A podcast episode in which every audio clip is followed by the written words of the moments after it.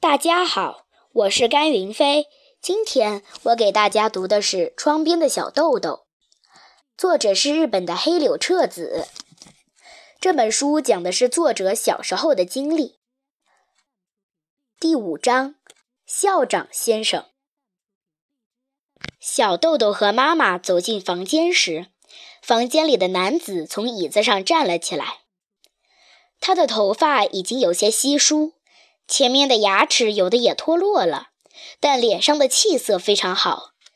他的个子不算高，不过肩膀和胳膊都很结实。黑黑色的三件套西装已经旧得有些走了形，但穿在他的身上却显得非常整齐。小豆豆急忙鞠了一躬，大声问：“您是校长先生呢，还是车站的人啊？”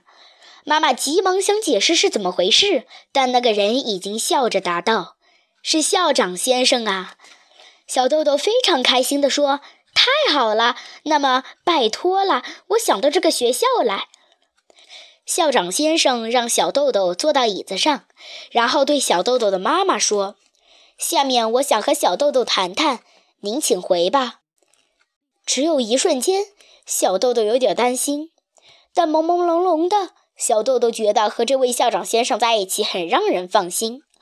妈妈很利落地说：“那么就拜托您了。”然后妈妈就走了出去，把门也关上了。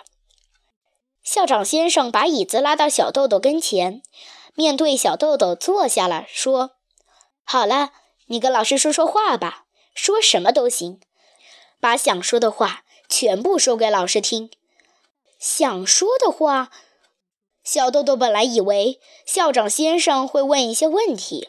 让自己回答。等听到说什么都行，小豆豆开心极了，立刻开始说起来。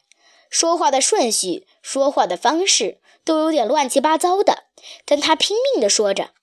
刚才坐的电车跑得非常快，想要留下车票，恳求车站的检票大叔，他却不肯给。以前读书的学校但担任班主任的女老师长得非常漂亮。那个学校里有燕子窝，家里有一只茶色的狗，名叫洛基。它会握手和对不起，吃过饭后还会表示很满意，很满意。上幼儿园的时候，曾经把剪刀放到嘴里，咔嚓咔嚓地剪着玩。老师见了生气地说：“会剪掉舌头的。”但还是那么玩了好几次。流鼻涕的时候，如果老是呲溜呲溜地吸来吸去，会被妈妈骂的。所以要尽快的擦掉。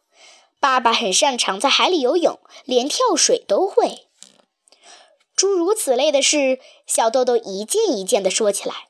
校长边听边笑着，点着头，有时还会问：“后来呢？”小豆豆越发开心，说个没完没了。可是慢慢的，终于快没什么可说的了。小豆豆闭上嘴，想再说点什么。这时，先生问。已经没有了吗？小豆豆觉得这样结束了话，未免太可惜了。好不容易有人愿意听自己说话，这么好的机会可不能错过。还有什么可说的呢？没有了吗？小豆豆的脑筋在急速的转动，想啊想，终于有了。他又发现了一个话题，那就是当天小豆豆穿的衣服。一般来说，小豆豆的衣服都是妈妈亲手缝制的，但今天穿的这件却是买来的。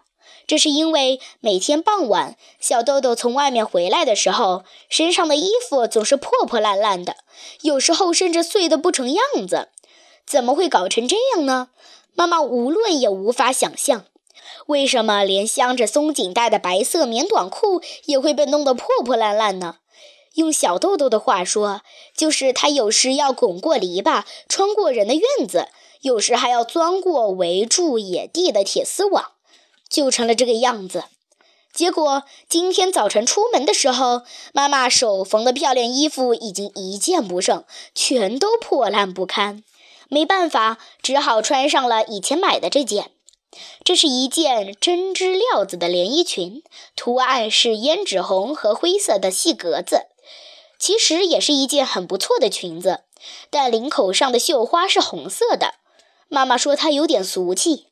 小豆豆想起了这件事，赶紧从椅子上溜下来，用手提起连衣裙的领子，走到先生的面前，说：“这个领子妈妈不喜欢。”说完之后，小豆豆绞尽脑汁地想啊想，这回却是真的找不到什么可说的了。小豆豆不禁有些伤心。这时，校长站了起来，用温暖的大手摸摸小豆豆的头，说：“好了，从今天起，你就是这个学校的学生了。”这个时候，小豆豆感到生平第一次遇到了自己真正喜欢的人，因为从小豆豆出生后直到现在，还从来没有一个人这么长时间听他说话呢。而且这么长的时间里，校长先生一次也没有打哈欠，一次也没有露出不耐烦的样子。他像小豆豆那样向前探着身体，专注地听着。那时小豆豆还不会看时钟，但他也感觉到过了非常长的时间。如果他会看时间的话，一定会更加吃惊，而且也会更加感激校长先生。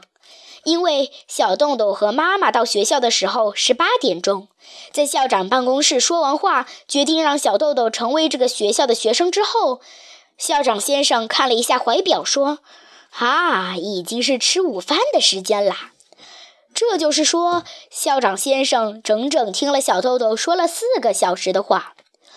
无论是之前还是这以后，再也没有一个大人这么认真地听小豆豆说话了。另外，刚上一年级的小豆豆居然能够一个人说四个小时的话。